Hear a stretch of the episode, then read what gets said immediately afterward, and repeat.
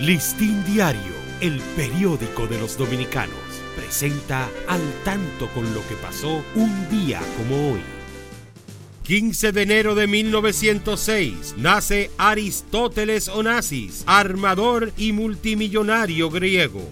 1929 nace Martin Luther King, dirigente negro estadounidense, defensor de los derechos humanos.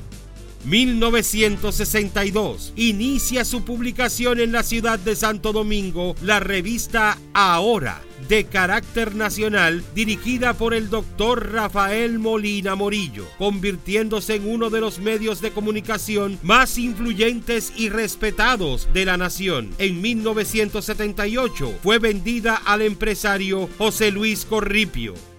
Listín Diario, el periódico de los dominicanos presentó Al tanto con lo que pasó un día como hoy.